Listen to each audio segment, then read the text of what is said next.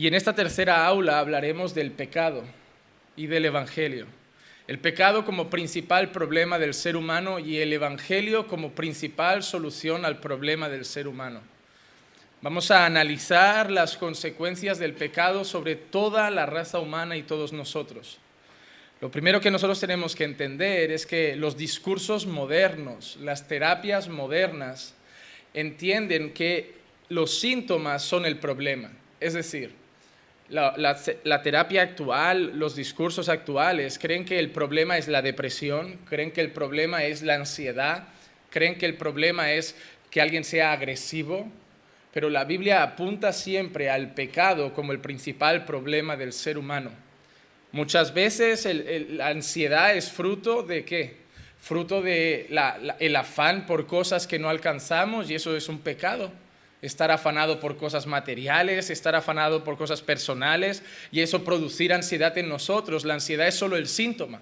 El problema es el pecado, que es el afán por esas cosas. Muchas otras cosas que pasan en el ser humano son solo síntomas del principal problema, que es el pecado de nuestro corazón.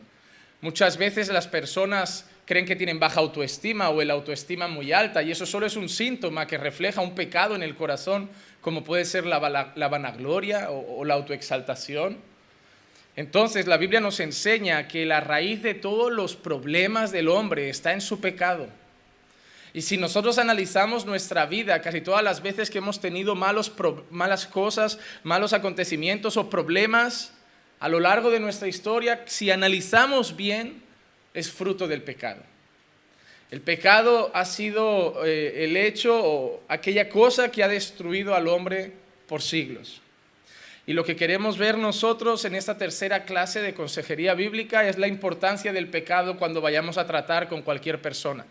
Cada vez que vamos a enfrentar a alguna persona con problemas, nosotros tenemos que intentar apuntar al pecado que ha causado todo eso y encontraremos entonces la solución en el Evangelio.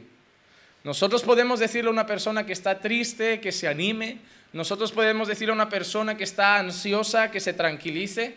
Pero nuestro deber como consejeros bíblicos es encontrar la raíz de la ansiedad, la raíz de la tristeza, buscar el origen quizá en el pecado y mostrar el Evangelio como solución al problema del hombre. Lo que vamos a ver hoy es que el pecado siempre fue el problema y el Evangelio siempre fue la única solución. Nosotros no somos buenos consejeros porque damos buenos consejos. Nosotros somos buenos consejeros bíblicos cuando ofrecemos la única solución posible a los problemas, que es Cristo y su Evangelio. Entonces vamos a ver primeramente en el Antiguo Testamento ya las consecuencias que el pecado trajo a nosotros. Y vamos a analizar un poco lo que pasa entre Génesis 3, 7 hasta Génesis 5, 5. Ahí hay un texto muy grande y muy amplio en el que podemos analizar varias cosas. En primer lugar, podemos ver Génesis 3:7. ¿Qué leemos? Entonces fueron abiertos los ojos de ambos y conocieron que estaban desnudos y cosieron hojas de higuera y se hicieron delantales. ¿Qué trajo primeramente el pecado a Adán y Eva? Trajo culpa, trajo vergüenza, trajo remordimiento. El pecado ya trajo vergüenza al ser humano desde Adán y Eva. Pero si leemos, por ejemplo, del versículo 8 al 10, y oyeron al Señor Dios que se paseaba en el huerto al fresco del día, y el hombre y su mujer se escondieron de la presencia del Señor entre los árboles del huerto. Y el Señor Dios llamó al hombre y le dijo, ¿dónde estás? Y él respondió, te oí en el huerto y tuve miedo porque estaba desnudo y me escondí. La segunda cosa que podemos ver en el texto que el pecado trajo al ser humano es miedo. Y miedo y otra vez sentimiento de culpa nosotros el deseo de intentar tapar y cubrir nuestro pecado. Por eso Adán se esconde. Por eso Adán huye de la presencia de Dios. Algo que nunca había pasado. Dios se había relacionado con Adán y nunca había sentido miedo de Dios. Y en ese día Adán se esconde porque dice que tiene miedo. El pecado no solo trajo vergüenza, no solo trajo culpa, sino que también trajo temor al corazón del hombre. Versículos del 11 al 13. Y Dios le dijo, ¿quién te ha hecho saber que estás desnudo? ¿Has comido del árbol del cual te mandé que no comieras? Y el hombre respondió, la mujer que tú me diste por compañera me dio del árbol y yo comí. Entonces el Señor dijo a la mujer, ¿qué es esto que has hecho? Y la mujer respondió, la serpiente me engañó y yo comí. No solo trajo culpa, no solo trajo vergüenza, no solo trajo remordimiento, no solo trajo temor, sino que desde el Edén el pecado también ha trabajado en el corazón del hombre y haciendo que éste siempre sea un transmisor ajeno de culpa siempre buscando una excusa, siempre buscando justificarse. Eso es algo que vemos mucho en las personas. Yo soy así porque mi padre me trató de esta manera. Yo soy así porque mi madre me trató de esta forma. Yo soy así porque me criaron así. Yo soy así porque en mi cultura era así. Yo soy así porque esa persona me ha hecho esto. Siempre justificándose. Desde el Edén, otra de las cosas que trajo el pecado es el justificarse para echar culpas a otro en lugar de reconocer nuestros errores y arrepentirnos. Versículo 16, seguimos viendo cosas. A la mujer dijo, en gran manera multiplicaré tu dolor en el parto. Con dolor darás a luz a tus hijos y con todo tu deseo será para tu marido y él tendrá dominio sobre ti. El pecado también trajo consecuencias, también trajo castigos, también trajo aumento de dolor en el ser humano, en este caso en la mujer versículos 17 al 19. Entonces dijo a Adán, por cuanto has escuchado la voz de tu mujer y has comido del árbol del cual te ordené diciendo, no comerás de él, maldita será la tierra por tu causa, con trabajo comerás de ella todos los días de tu vida. Espinos y abrojos te producirá y comerás de las plantas del campo. Con el sudor de tu rostro comerás el pan hasta que vuelvas a la tierra, porque de ella fuiste tomado, pues polvo eres y al polvo volverás. No solo se multiplica el dolor en el ser humano como consecuencia, sino que se multiplica el trabajo, se multiplica el esfuerzo. La tierra incluso cae maldita por el pecado y el ser humano empieza a trabajar tierra incluso árida, que a veces cuesta que dé fruto. Dios dice que ahora con el sudor de su frente va a tener que comer. Antes solamente tenía que cuidar del huerto y alimentarse del huerto. Ahora con el sudor de su frente va a tener que comer. No solamente eso, sino más consecuencias del pecado. Versículo 23 y 24.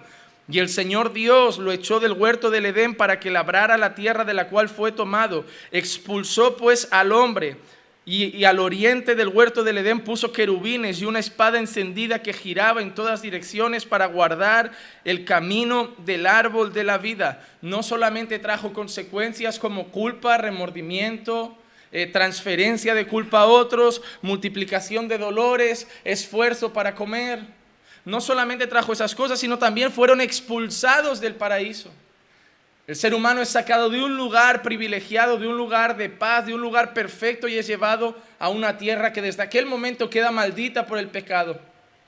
El ser humano es expulsado del paraíso. No solamente eso, el pecado trajo más cosas. Génesis 4, del 1 al 11, un texto amplio, pero otro caso de lo que el pecado trajo al corazón del hombre. Y el hombre conoció a Eva, su mujer, y ella concibió y dio a luz a Caín y dijo, He adquirido varón con la ayuda del Señor. Después dio a luz a su hermano Abel, y Abel fue pastor de ovejas, y Caín fue labrador de la tierra. Y aconteció que al transcurrir el tiempo, Caín trajo al Señor una ofrenda del fruto de la tierra. También Abel, por su parte, trajo de los primogénitos de sus ovejas y de la grosura de los mismos. Y el Señor miró con agrado a Abel y su ofrenda, pero a Caín y su ofrenda no miró con agrado. Y Caín se enojó mucho y su semblante se demudó. Entonces el Señor dijo a Caín, ¿por qué estás enojado? ¿Y por qué se ha demudado tu semblante? Si haces bien, ¿no serás aceptado? Y si no haces bien, el pecado yace a la puerta y te codicia, pero tú debes dominarlo. Y Caín dijo a su hermano Abel, vayamos al campo. Y aconteció que cuando estaban en el campo, Caín se levantó contra su hermano Abel y lo mató. Entonces el Señor dijo a Caín, ¿dónde está tu hermano Abel? Y él respondió, no sé, ¿soy yo acaso guardián de mi hermano? Y él le dijo, ¿qué has hecho? La voz de la sangre de tu hermano clama a mí desde la tierra. Ahora pues maldito eres de la tierra, que ha abierto su boca para recibir tu mano, de tu mano, la sangre de tu hermano. No solamente vemos toda la culpa, el remordimiento, la vergüenza, la expulsión del paraíso, la transferencia de culpas a otros, sino que también podemos ver el odio que llega al corazón del ser humano hasta el punto de un hermano matar a otro. Vemos como el pecado llega al corazón del hombre, provocando en el hombre ira, provocando en el hombre envidia, provocando en el hombre orgullo, provocando en el hombre rabia, trayendo así asesinato dentro de una familia. Nosotros podemos ver, y, si, si hacemos estadísticas, miren lo que trajo el pecado. La muerte del 25% de la población mundial. Claro, hoy sonarían a millones, pero en aquel momento eran cuatro. Si muere uno, 25% de la población mundial muerto. Pero esas son las consecuencias del pecado. Si nosotros vemos a Génesis 5 del 1 al 5, este es el libro de las generaciones de Adán. El día que Dios creó al hombre, a semejanza de Dios lo hizo, varón y hembra los creó y los bendijo y los llamó Adán el día que fueron creados. Cuando Adán había vivido 130 años, engendró un hijo a su semejanza conforme a su imagen y le puso por nombre Set. Y los días de Adán, después de haber engendrado a Set, fueron 800 años y engendró hijos e hijas. El total de los días de Adán vivió fue el total de los días que Adán vivió fue 930 años y murió. Una de las principales causas que trae el pecado al ser humano es la muerte. Entonces nosotros hemos visto solo analizando tan solo Génesis lo hemos tenido que analizar todo el Antiguo Testamento que está lleno de aberraciones. Vemos casos en los que hay violaciones, vemos casos en los que hay perversidades sexuales, vemos casos en los que hay asesinatos, vemos casos en los que una mujer es incluso descuartizada y repartida por las ciudades, vemos casos en los que un padre por defender a otros da a sus hijas para que sean violadas por un pueblo airado y enfadado que pedía para violar seguramente y matar a esos dos huéspedes que llegaron a esa ciudad. Vemos el Antiguo Testamento y está lleno de maldad, lleno de odio. Y todo eso es fruto del pecado. Solo leyendo Génesis vemos que la raíz del mayor problema de la humanidad es el pecado. Es culpa, es miedo, es remordimiento, es rabia, es rencor, es odio, es maldad. Todo eso ha infectado al hombre desde Adán y Eva. Nosotros como consejeros bíblicos entendemos que el pecado es el origen de todos los problemas y no cosas externas. No el pasado, no la cultura, no mis padres, el pecado. A veces no el que está en nosotros, sino el que está en el que nos lastima. Pero el origen de todo es el pecado. Tú puedes decir, no, yo soy así por la influencia de mis padres, tus padres fueron así por su pecado. Y ese pecado te trajo consecuencias también a ti. Pero también no es que podamos agarrarnos a esa excusa y decir, claro, ahora yo tengo ya la respuesta, a mí me han influido de esta manera y yo soy de esa forma, no. Tú ahora eres adulto y puedes elegir por qué sigues haciendo eso, porque el pecado también mora en ti. Yo siempre enseño a las personas que no es que alguien traiga algo nuevo a nosotros, sino que muchas veces lo despierta. Ah, mi hija era tan inocente y conoció a ese chico y ese chico hizo que ella acabara acostándose con él y teniendo relaciones y haciendo cosas que no debía. No, seguramente ese chico no le puso una pistola en la cabeza a tu hija. Eso ya estaba en su corazón. El pecado ya mora en nosotros y solamente necesitamos como un interruptor, que muchas veces es la gente, muchas veces es la sociedad, muchas veces son las compañías. Es un interruptor que lo enciende y empieza a manifestarse más. Pero todos tenemos esa maldad en el corazón. Nadie tiene un corazón puro, nadie tiene un corazón inocente, nadie tiene un corazón totalmente bueno. Todos tenemos el pecado en nosotros y muchas veces el, simplemente el hecho de encender el interruptor hace que empecemos a mostrar lo que tenemos dentro. Cuando un hombre traiciona a su mujer, él no puede decir no me hacía caso, es que esa mujer me sedujo, no, ya estaba en el corazón. Solamente necesitó un ambiente, una persona, alguien que lo, lo encendiera y él simplemente le dio rienda suelta nosotros tenemos algo malo dentro de nosotros que se llama pecado. No son demonios, no es maldiciones generacionales, es el pecado. Hay maldad en el ser humano y como consejeros bíblicos lo que tenemos que tener claro cuando hablamos con alguien es que hablamos con un pecador. No hablamos con una víctima de la sociedad. No hablamos con una víctima de su familia. No hablamos con una víctima del ambiente social. No hablamos con una víctima de, de la cultura. Hablamos con un pecador. Y si no tenemos claro con quién hablamos, no sabremos qué tipo de consejo dar. Por ejemplo, cuando tú vas a tratar a un niño pequeño, ¿le hablas igual que con un anciano? ¿A qué no? Cuando vamos a hablar con un niño de 5 años y queremos que entienda algo, no vamos a hablarle igual que con una persona de 45 años, ¿cierto? Dependiendo la persona que tenemos delante, vamos a hablar de una forma o de otra.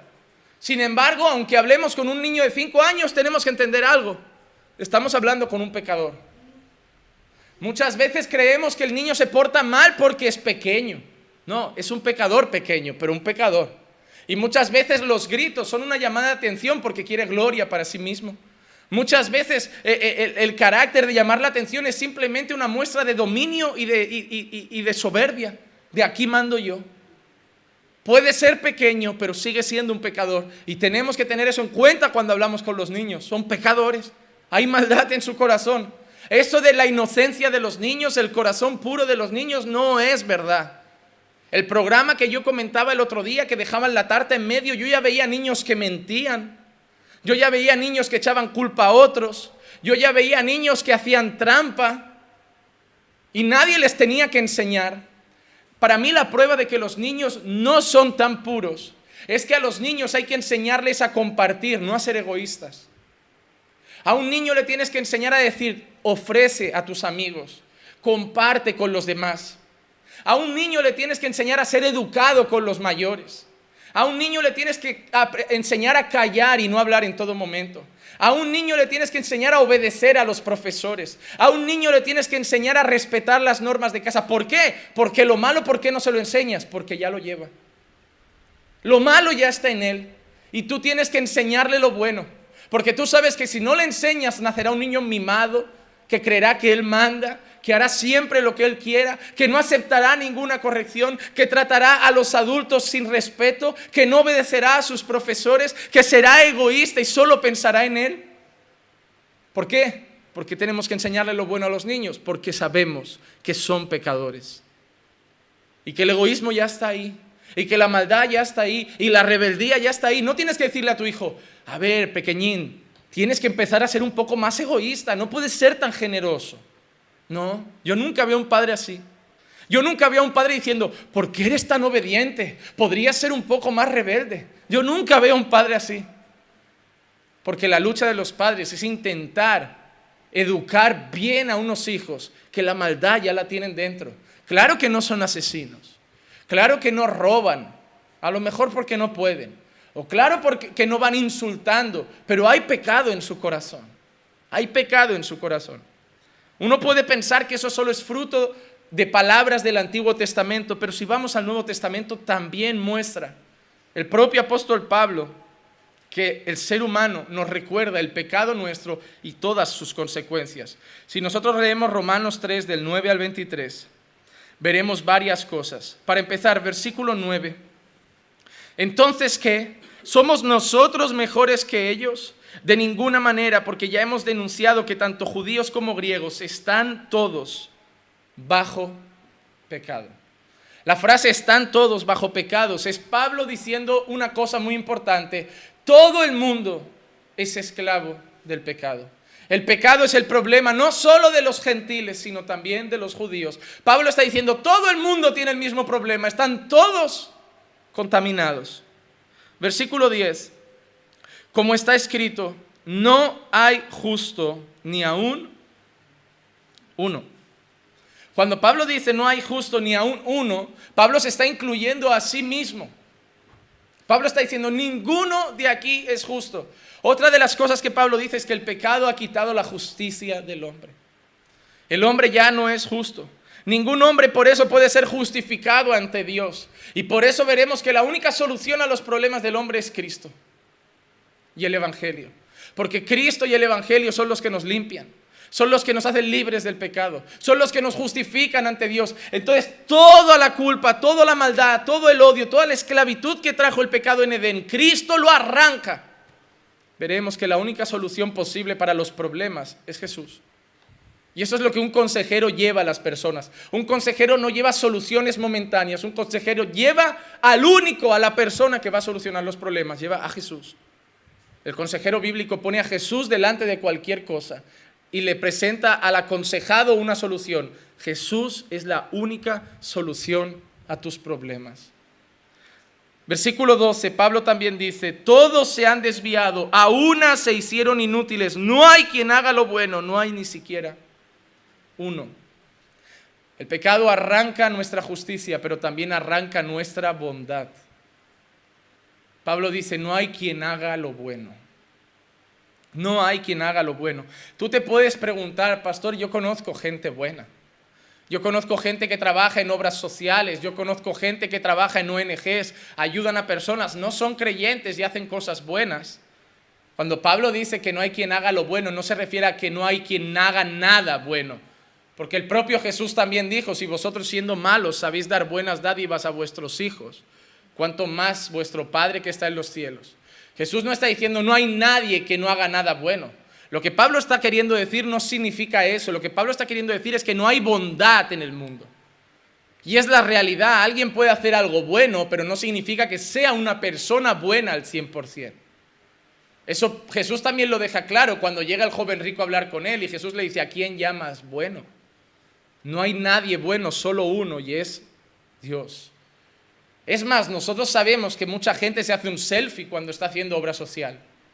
Entonces la obra parece buena, pero la motivación cuál es?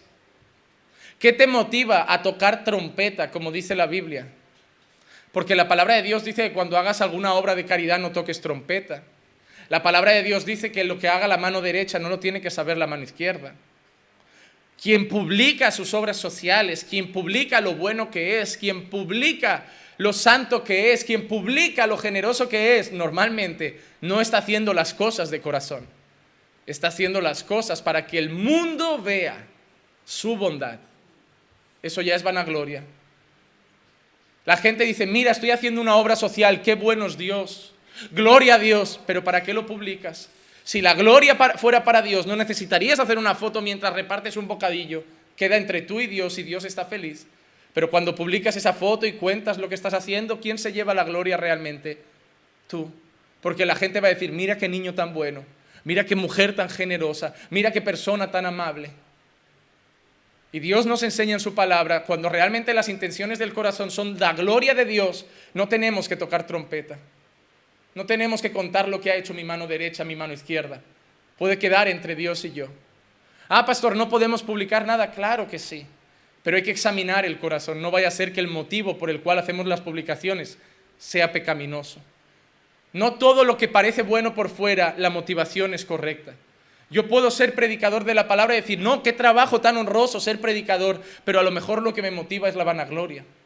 A lo mejor lo que me motiva es estar encima de un púlpito. Cualquier cosa que hagamos en la vida tenemos que examinarnos constantemente. No vaya a ser que la motivación sea pecaminosa. ¿Qué quiero? ¿El aplauso para Dios o el aplauso de los hombres para mi persona? Por eso Pablo siempre llama a la iglesia a autoexaminarse. Autoexaminarse. ¿Recuerdan el texto de Santa Cena? Por tanto, pruébese cada uno a sí mismo. Examínese cada uno a sí mismo y coma así del pan y beba de la copa. ¿Por qué Pablo dice eso? Porque hay una cosa que el cristiano debe hacer cada día, es examinarse, examinarse. Examinar menos a los que nos rodean y examinarnos más a nosotros mismos. Mi mayor guerra no es con el pecado de la iglesia.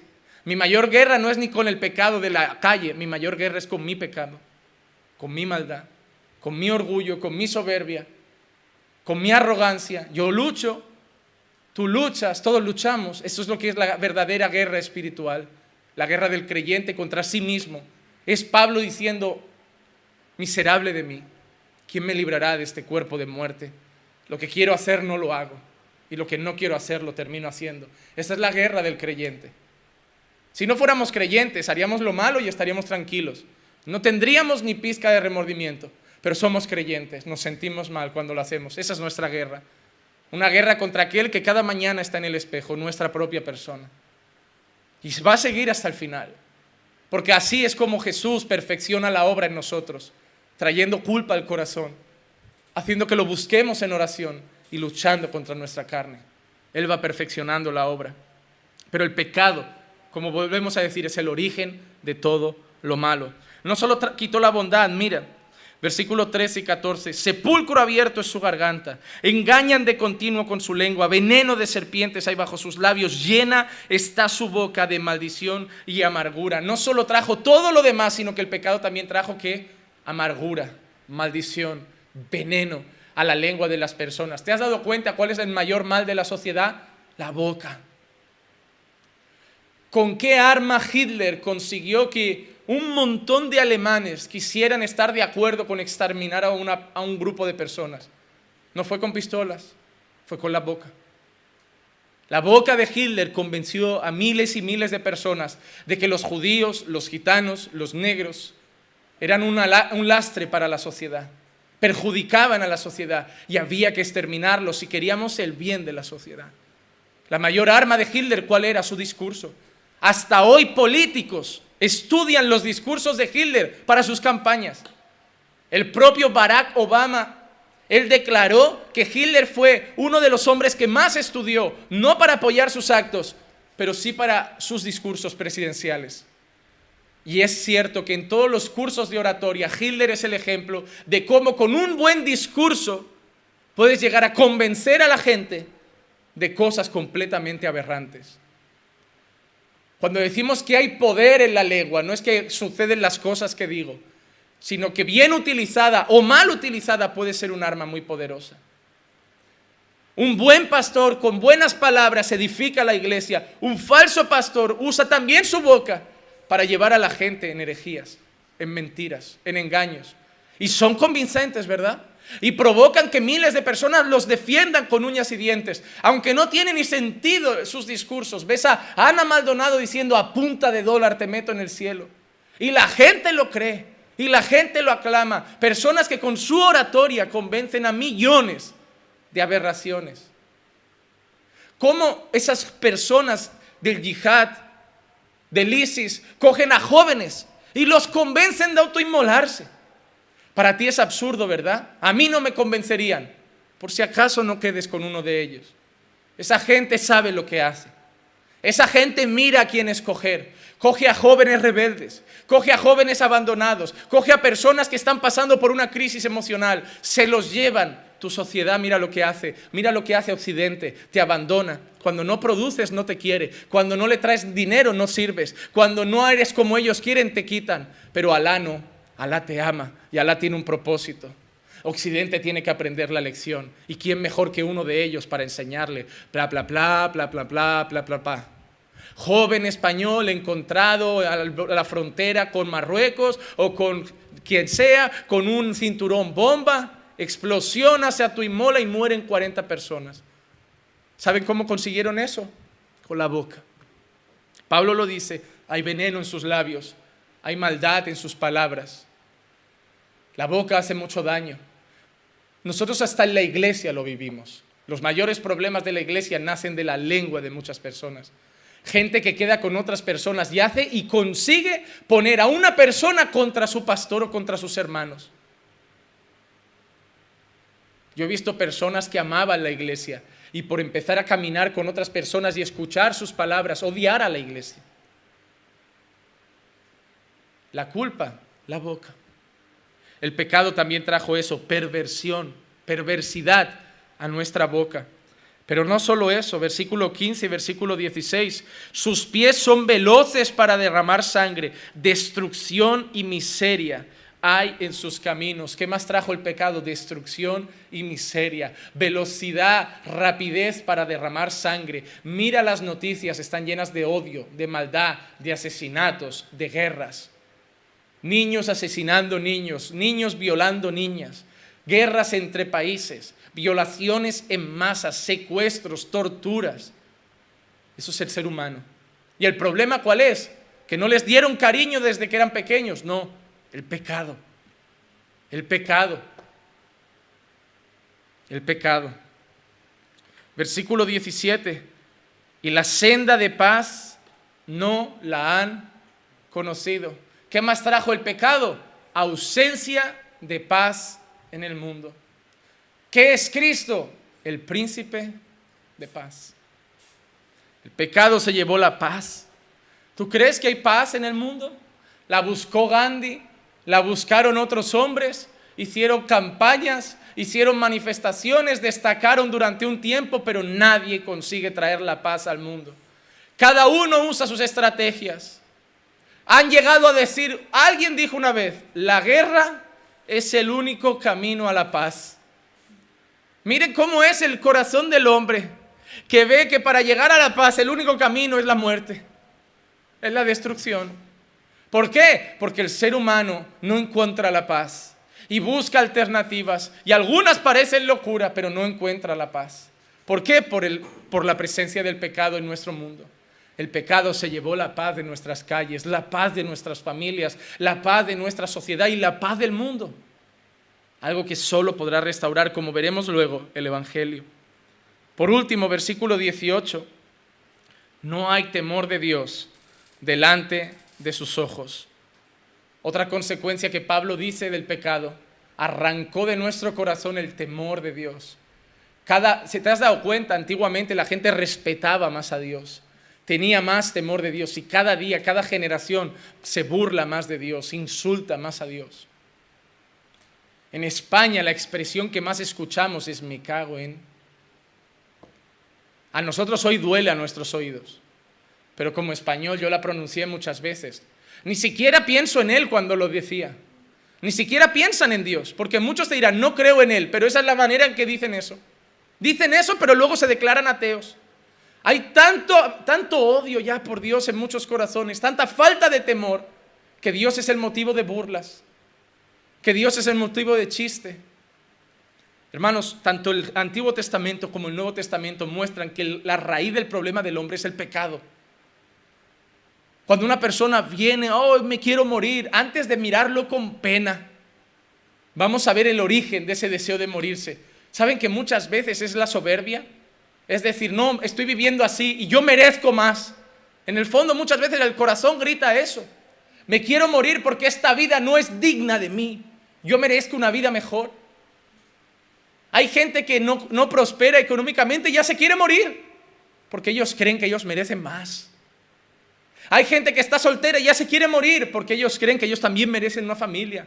Muchas veces el deseo de suicidio es fruto del pecado, de la soberbia y del orgullo.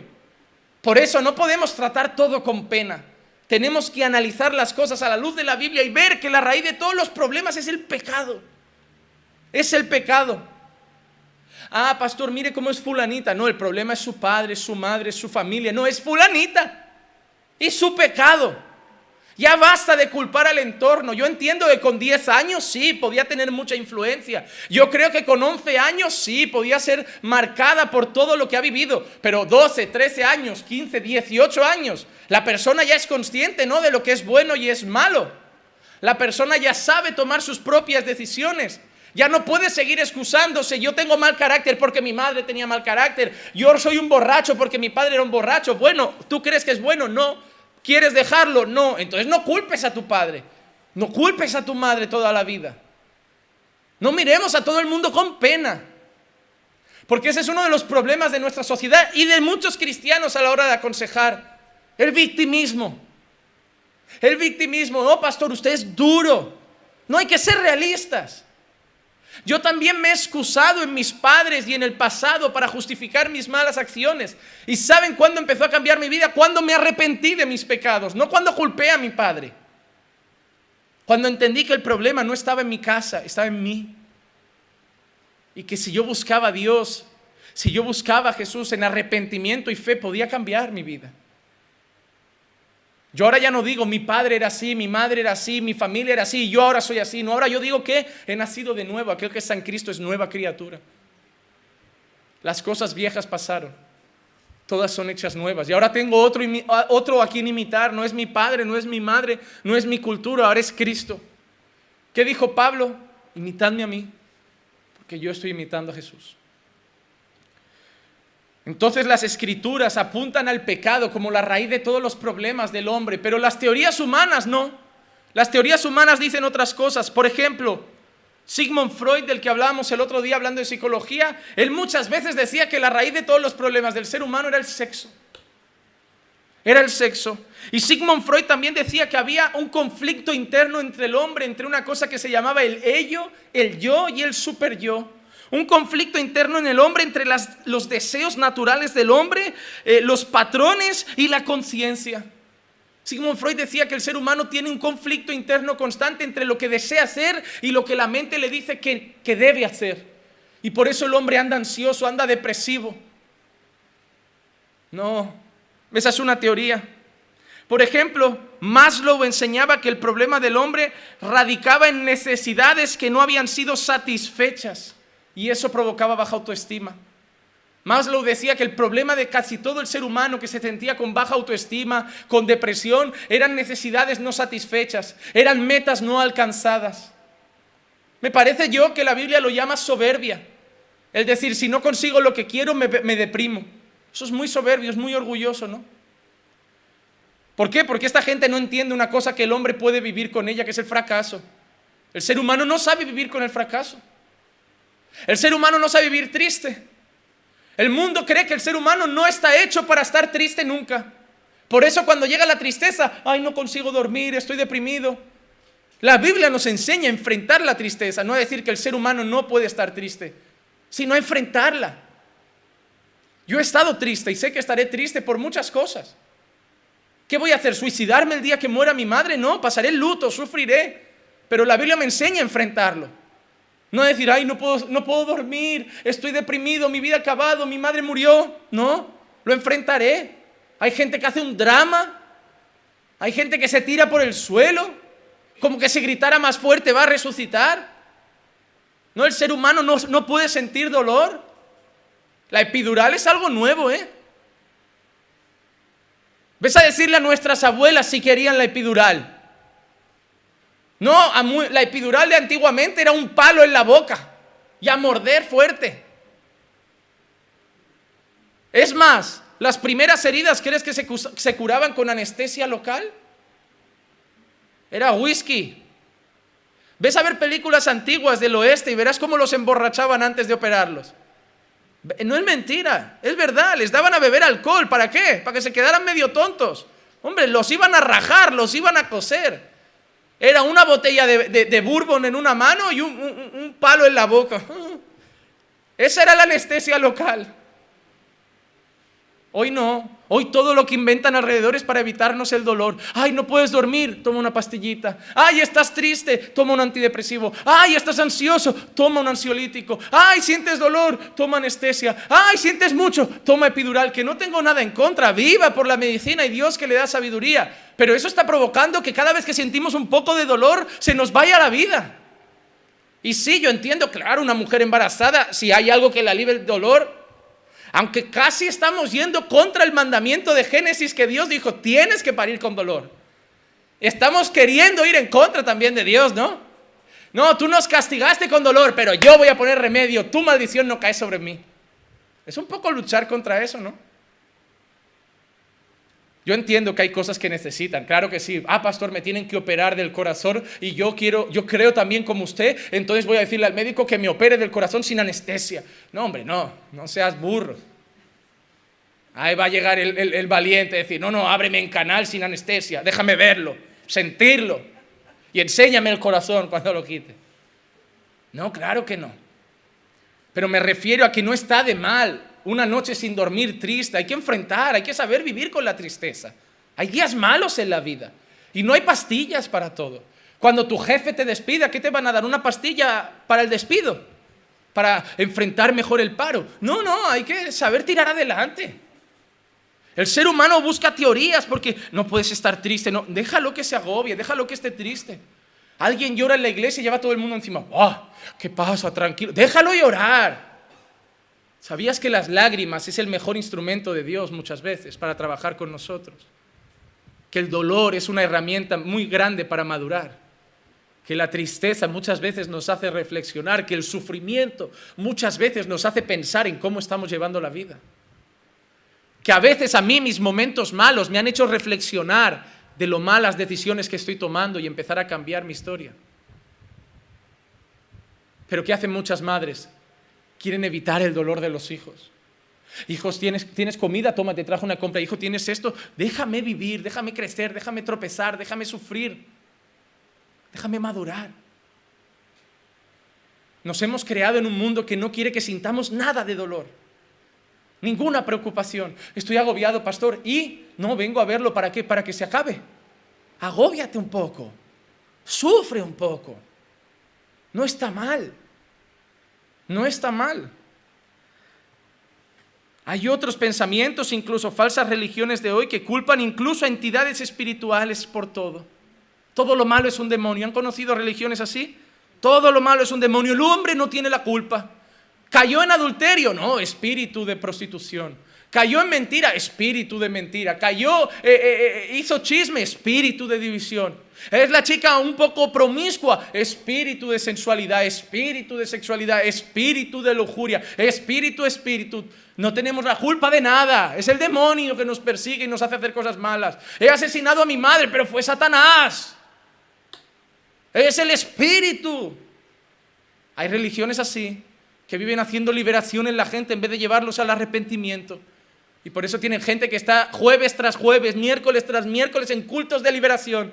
En teoría cristianos, pero en cultos de liberación, queriendo ser libres de todo el espíritu malo que tienen.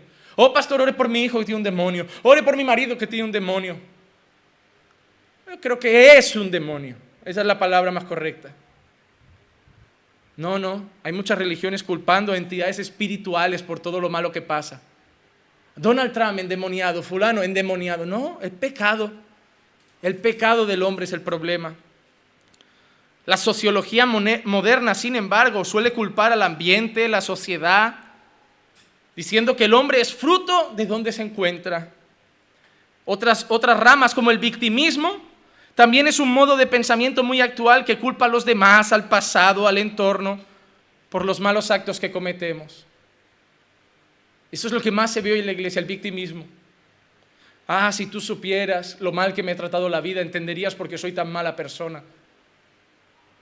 Mm. Y otro pensamiento actual que tampoco me gusta nada es la predisposición genética. Hoy hay gente incluso que llega a decir que hay gente que genéticamente está ya vinculada o inclinada a ser un asesino. No, es que lleva el gen del asesinato en la sangre. Eso lo han justificado sobre todo las personas que creen que alguien puede estar predispuesto, así como genéticamente, como a la homosexualidad. Yo nací homosexual, no, ¿qué pasa? Yo nací asesino, yo nací violador. No, se llama pecado, tú naciste, tú naciste pecador y todo eso se despertó en ti y tú eres esclavo de esas cosas. Pero eso, no podemos decir que hay un alcohólico que está genéticamente empujado al alcoholismo.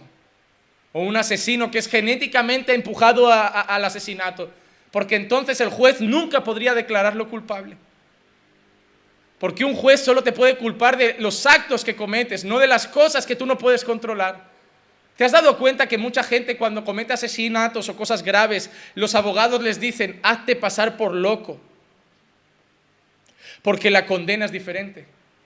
Si tú hiciste voluntariamente un asesinato, mataste a una familia voluntariamente, tienes una condena. Pero si declaras locura, la condena es otra. Primero, no vas a la prisión, vas a un centro psiquiátrico. Segundo, la pena es más corta. Cuando el psiquiatra te dé el alta, muchas veces ya te sacan a la calle porque creen que fue algo que tú no controlaste y que ahora ya estás curado. Y por eso mucha gente comete atrocidades, el abogado le, incita a decir, di que fue una locura transitoria. Y verás a muchos en el juicio decir, yo no sabía lo que hacía, no pude controlarme, sentí rabia en ese momento y algo me decía, hazlo y yo no podía controlarlo. Muchas veces son mentiras, muchas veces son mentiras. El caso que más me espantó es que aquí en España hubo un padre que quemó a sus hijos y yo seguí de cerca, me gustaba y seguía, me gustaba el hecho de eh, analizar el caso, eh, eh, los juicios de ese hombre. Nunca he visto un hombre tan frío. Al decir, sus hijos los quemó, sí. ¿Usted era consciente? sí. Frío. Como si no sintiera nada. Mostraron que también tenía cierta locura. La pena es menor. Has quemado a tus hijos vivos, prácticamente los has matado y les has prendido fuego. Esas cosas son graves. El pecado ha traído cosas malísimas. El problema es el siguiente. El problema es cómo dividimos al hombre. Y según esa división trataremos los problemas de una manera u otra. El mundo divide al hombre en dos cosas. Lo divide en cuerpo y en alma. El mundo dice que el hombre tiene problemas físicos y problemas psicológicos porque la cultura atea no acepta los problemas espirituales. Sin embargo, los integracionistas creen que el hombre tiene tres problemas, físicos, psicológicos y espirituales. Pero cuando nosotros vemos la Biblia, la Biblia solo muestra al hombre con dos problemas, físicos y espirituales. La Biblia considera que la depresión no es un problema psicológico, sino un problema espiritual. La Biblia no contempla dos o ah, tres o cuatro personas, tres o cuatro cosas dentro de nosotros. La Biblia contempla dos, dos áreas en el ser humano. Y yo quiero dar unos versículos que lo muestran. Primero, segunda de Corintios 4, 16. Por tanto, no desfallecemos, antes bien, aunque nuestro hombre exterior va decayendo, sin embargo, nuestro hombre interior se renueva cada día. Pablo divide al hombre en dos. Hombre exterior y hombre interior. Efesios 2, 1 al 3. Y Él os dio vida a vosotros que estabais muertos en vuestros delitos y pecados, en los cuales anduvisteis en otro tiempo según la corriente de este mundo, conforme al príncipe de la potestad del aire, el espíritu que ahora opera en los hijos de desobediencia, entre los cuales también todos nosotros en otro tiempo vivíamos en las pasiones de nuestra carne, satisfaciendo los deseos de la carne y de la mente, y éramos por naturaleza hijos de la ira, lo mismo que los demás, satisfaciendo los deseos de la carne y de la mente, exterior y interior. No hay tres, satisfaciendo los deseos externos y los deseos y las pasiones internas. Pablo no divide al hombre en tres. Todo eso es de un versículo que simplemente Pablo dice cuerpo, alma y espíritu. Y de ahí han sacado la tricotomía famosa. Pero toda la Biblia muestra dos naturalezas. La propia creación, como decíamos el otro día, el Señor nos forma del polvo exterior y sopla vida interior. Toda la Biblia habla de dos cosas y vemos un versículo que habla de tres y todos defendemos la tricotomía. Un versículo defiende la tricotomía, toda la Biblia defiende la dicotomía y nosotros solo eso. ¿Sabéis por qué? Porque eso es una creencia católico romana. Del espíritu va con Dios, el cuerpo se va aquí y el alma se queda en el limbo. he visto a mi abuelo que murió, he visto a mi hijo que murió, se han quedado entre los dos mundos. Una creencia pagana una creencia católico-romana, pero no una creencia bíblica. Recuerden que la Iglesia católico-romana está fundada por juntar el cristianismo con diversas religiones paganas, entre cultura griega, cultura egipcia del momento, cultura secular y pagana, e incluso druida del momento, juntó todo, hizo una religión, la que hoy conocemos como la religión católico-romana. Mezcla política, paganismo, eh, culturas diversas y cristianismo. Es un cristianismo sucio. Y es la que nos enseña cosas como esa. El espíritu va con Dios, el cuerpo se queda en la tierra y el alma se ha quedado entre los dos mundos, está en el purgatorio. Y lo peor es que los evangélicos parecemos sus primos, defendiendo lo que nos han enseñado por muchos años. La Biblia habla de un cuerpo, el hombre exterior y el hombre interior el polvo de la tierra y el Espíritu de Dios, deseos de la carne y deseos de la mente. No habla de tres, solo un texto dice tres, pero también hay textos que dicen cuatro. Amad a Dios con toda vuestra mente, con toda vuestra alma, con todas vuestras fuerzas, con todo vuestro... Ah, entonces ya somos cuatro, ya somos cinco. No, son exageraciones que usa la Biblia cuando se quiere referir a todo nuestro ser, a todo nuestro ser. Miren, vamos, Romanos 6:23. Tenemos que entender una cosa ante, todos estos, ante todas estas situaciones. Perdón, Gálatas 5, 19 al 21. Ahora bien, las obras de la carne son evidentes, las cuales son inmoralidad, impureza, sensualidad, idolatría, hechicería, enemistades, pleitos, celos, enojos, rivalidades, disensiones, sectarismos, envidias, borracheras, orgías y cosas semejantes contra las cuales os advierto que ya os, como ya os he dicho antes, que los que practican tales cosas no heredarán el reino de Dios. Las obras de la carne no son del alma, y ahí hay celos, hay ira, Ah, pero eso no era de los sentimientos. No, son obras de la carne. No es obra del corazón, es obras de la carne. Gálatas 6.1. Miren lo que dice Gálatas 6.1, por ejemplo. También es otro versículo bastante esclarecedor.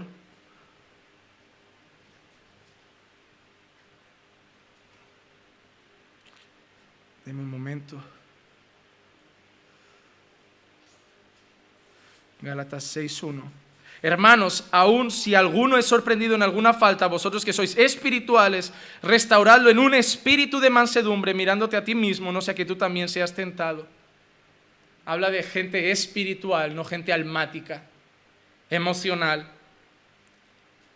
No, la Biblia constantemente divide a las personas en dos grupos, cuerpo terrenal, cuerpo espiritual. Entonces vemos, y con esto concluimos, el gran problema, cuando nosotros vamos a dar consejería bíblica, tenemos que entender que el gran problema del hombre es el pecado. El pecado. Y no tenemos que apuntar al alma, a las emociones, tenemos que hablar de las cosas espirituales. Y si hablamos de cosas espirituales, tenemos que tratarla con una palabra que es espíritu y es vida, que es la palabra de Dios. Entonces concluimos una cosa, si la raíz de todos los problemas es el pecado, la única solución es el Evangelio. No hay otra terapia, no hay otra solución. El Evangelio, te voy a decir una cosa hermano, el Evangelio sana la depresión, el Evangelio sana la ansiedad, el Evangelio sana el baja autoestima y el alta autoestima. El Evangelio sana la soledad porque muchas de esas cosas nacen del pecado y el Evangelio es la solución única y posible al pecado.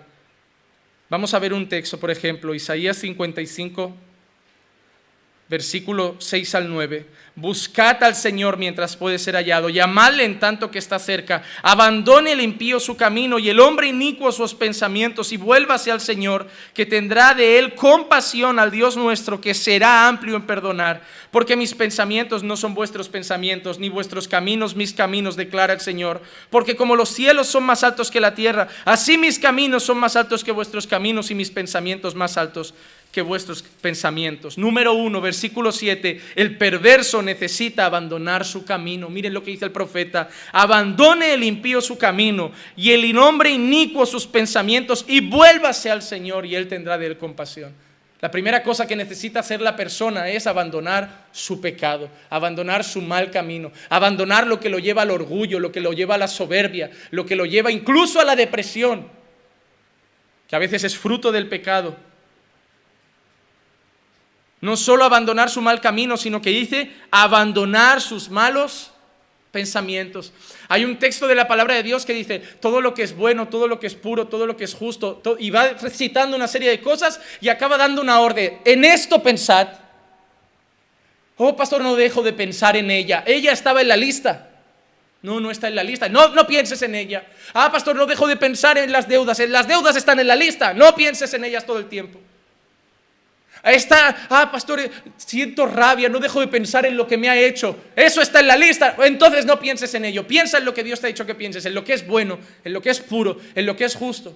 ¿Quieres centrar tu mente en todo lo malo y estar espiritualmente bien? Imposible. Todo lo que alimente tu mente va a repercutir en tu vida.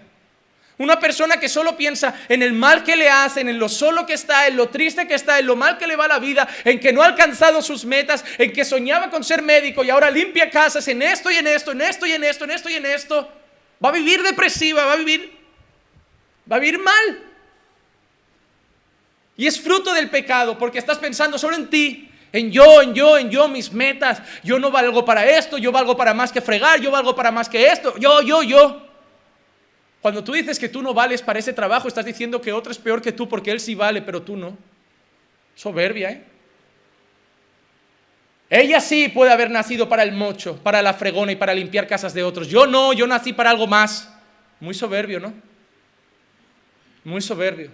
Por eso hay que analizar todo, porque casi siempre el origen del problema se llama pecado, hermano. Y el hombre necesita abandonar su camino, abandonar sus malos pensamientos. Y no solo eso, sino que necesita ser regenerado, necesita convertirse. Mira lo que dice, y vuélvase al Señor que tendrá compasión, al Dios nuestro que será amplio en perdonar. La gente necesita el perdón de Dios. No vais esta tarde a evangelizar, la gente no necesita va a solucionar tu tristeza, va a solucionar tu depresión. No, necesitan perdón. Necesitan perdón. No necesitan más palmaditas en la espalda para decir, no, tú no tienes que estar triste, no, tú no tienes, no, puedes decirle lo contrario, estás triste, estás deprimido por tu pecado, porque le has dado la espalda a Dios. Pero vuélvete a Dios y Él es pronto a perdonarte.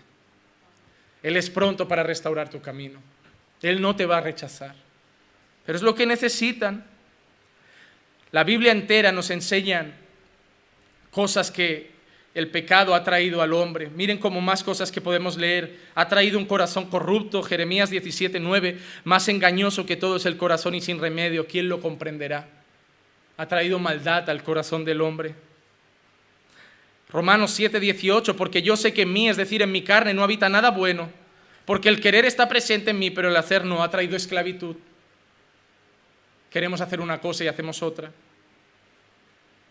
Y no entres en juicio con tu siervo, porque no es justo delante de ti ningún viviente, dice el salmista en el Salmo 143, 2, ha quitado nuestra justicia. No, constantemente, mira qué más vemos. Tito 1:15. Todas las cosas son puras para los puros, más para los corrompidos e incrédulos nada es puro, sino que tanto su mente como su conciencia están corrompidas. Ha traído corrupción a la mente del hombre. Segunda de Corintios 12:9. Y él me ha dicho, te basta mi gracia porque mi poder se perfecciona en la debilidad. Por tanto, muy gustosamente me gloriaré más bien en mis debilidades para que el poder de Cristo more en mí. Debilidad. Ha traído muchas cosas malas a nuestro corazón. Segunda de Corintios 2 del 6 al 11. Es suficiente para tal persona este castigo que le fue impuesto por la mayoría. Así que por el contrario, vosotros más bien deberíais perdonarlo y consolarlo, no sea que en alguna manera ésta sea abrumada por tanta tristeza. Por lo cual os ruego, por lo cual os ruego que reafirméis vuestro amor hacia él, pues también con este fin os escribí para poneros a prueba, a ver si vosotros sois obedientes en todo. Pero a, quien, pero a quien perdonéis algo, yo también le perdono, porque en verdad lo que yo he perdonado, si algo he perdonado, lo hice por vosotros en presencia de Cristo, para que Satanás no tome venganza sobre nosotros, pues no ignoramos sus ardides. Pablo está hablando de aquel hombre que dicen entregado a Satanás, está hablando de aquel hombre que es corregido, pero Pablo también dice, podéis perdonarlo si queréis, y si lo perdonáis vosotros, yo le perdono. ¿Por qué? Porque Corintio también era una iglesia que mostraba rencor. Es otra cosa que también el pecado ha traído al corazón, rencor, rabia. Yo nunca más le perdonaré eso. ¿Cuántas veces he escuchado esa frase en el mundo? Yo eso nunca más se lo perdono. Ya nunca más será mi hermano. Es doloroso cuando veo esas cosas entre la familia. Para mí es como si no existieras. Frases feas, ¿verdad? Pero que hemos escuchado de muchas personas. Rencor, rabia, ira ha traído celos, ha traído contiendas, ha traído arrogancia. Miren, ¿quién es sabio y entendido entre vosotros? Que muestre por su buena conducta sus obras en mansedumbre y sabiduría. Pero si tenéis celos amargos y ambición personal en vuestro corazón, no seáis arrogantes y así mintáis contra la verdad. Esta sabiduría no es la que viene de lo alto, sino que es terrenal, es natural y es diabólica. Mira cómo llama la sabiduría humana. Natural, terrenal y diabólica. Porque donde hay celos y hay ambición personal, allí también hay confusión y hay toda cosa mala. Hermano, podíamos seguir leyendo textos y textos y textos que muestran que el pecado ha destruido al hombre y que es la raíz de todos los problemas. El pecado es el problema más grande que tenemos. Los discursos modernos quieren arreglar los síntomas, la depresión, la rabia, el rencor, la ira, cuando una persona viene al pastor y le dice, pastor, siento rabia con tal hermano, yo no tengo que decirle, ay, como cristiano tienes que perdonar. No, esa persona está pecando. No hay que tratarla como una víctima que no consigue, está sintiendo odio. Esa persona tiene que arrepentirse. Yo no puedo coger a esa persona y decir, ay, pues perdónalo, hermanito. No, esa persona está tan mal como aquel que lo ha lastimado. Un creyente que dice que siente rabia, odio y no consigue perdonar. Número uno, hay que cuestionarme si es creyente de verdad. Yo veo gente que ora y le dice a Dios, Señor, ayúdame a amar. Ayúdame a amar. Yo no imagino a Cristo diciendo, ayúdame a amar. Si no amáis a vuestros hermanos, el amor de Dios no está en vosotros. Dios no te puede ayudar con algo que no tienes. Ayúdame a amar. Un creyente no tiene que decir ayúdame a amar. Un creyente simplemente ama. ama al que le ofende, ama a sus enemigos. Pero vivimos a veces luchando contra nuestra carne. La pregunta primera es, ¿es creyente? Segundo, ah hermano, tienes que perdonar. No, hermano, arrepiéntete porque no puedes sentir eso, eso no es de Dios. El problema de eso no es ayudar al hermano a perdonar, el problema es decirle al hermano que su problema se llama pecado. Que esa rabia, ese rencor, ese odio, esa amargura, esa arrogancia es pecado. Y que tiene que ir a arrepentirse al Señor. Sin embargo, el pecado es el problema. Tenemos una solución, el Evangelio. Y con eso concluimos esta esta, esta primera aula. El Evangelio es la respuesta. Vamos a dar algunos versículos para que veamos el poder del Evangelio ahora contra el pecado en nosotros. Romanos 3, 24 y 25. Siendo justificados gratuitamente por su gracia, por medio de la redención que es en Cristo Jesús, a quien Dios exhibió públicamente como propiciación por su sangre a través de la fe, como demostración de su justicia, porque en su tolerancia Dios pasó por alto los pecados cometidos anteriormente. Hemos sido justificados. El Evangelio primeramente justifica. Ah, ¿Recuerdan que habíamos dicho que el pecado nos quitó la justicia? El Evangelio nos la nos la devuelve. Realmente no nos la devuelve, nos la imputa. No es que nos haga justos, es que nos justifica porque nos da la justicia de otro. Eso tienen que explicarlo siempre muy bien. No tienen que enseñar a la gente que ahora somos justos. No, ahora tenemos la justicia de otro. Es una cosa diferente. Nunca vamos a ser justos. No, Dios no mira y dice, ah, ahora es justo. No, Dios mira y dice, ahora tiene la justicia de Jesús en él pero no en la nuestra. Nunca vamos a tener nuestra propia justicia. Otra cosa, Gálatas 3 del 10 al 13, porque todos los que están todos los que son de las obras de la ley están bajo maldición, pues está escrito maldito todo aquel que permanece en todas las cosas escritas en el libro de la ley para hacerlas, y que nadie es justificado ante Dios por la ley es evidente, porque el justo vivirá por la fe. Sin embargo, la ley no es de fe, al contrario, el que las hace vivirá por ellas. Cristo nos redimió de la maldición de la ley, habiéndose hecho maldición por nosotros, porque escrito está, maldito todo el que se cuelga de un madero. La segunda cosa que nos trajo es libertad. Libertad a la maldición de la ley. Hemos dicho que éramos esclavos, ahora somos libres. Tercera cosa, restauración de nuestra manera de vivir.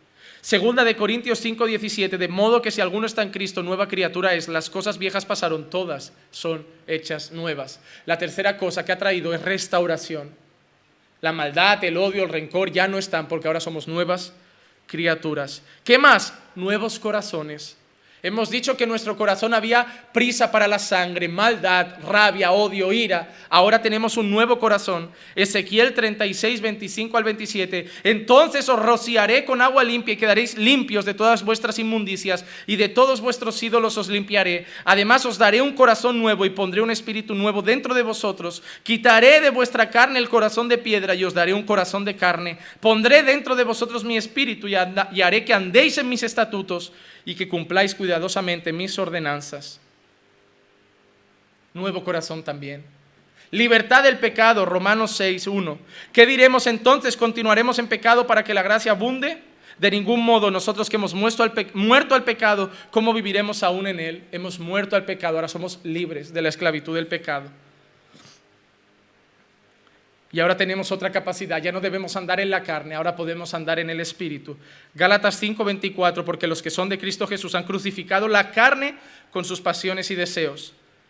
Romanos 8:13, porque si vivís conforme a la carne habréis de morir, pero si vivís por el Espíritu, pero si por el Espíritu hacéis vivir las obras, hacéis morir las obras de la carne, entonces viviréis. El pecado es el problema, el Evangelio es la solución.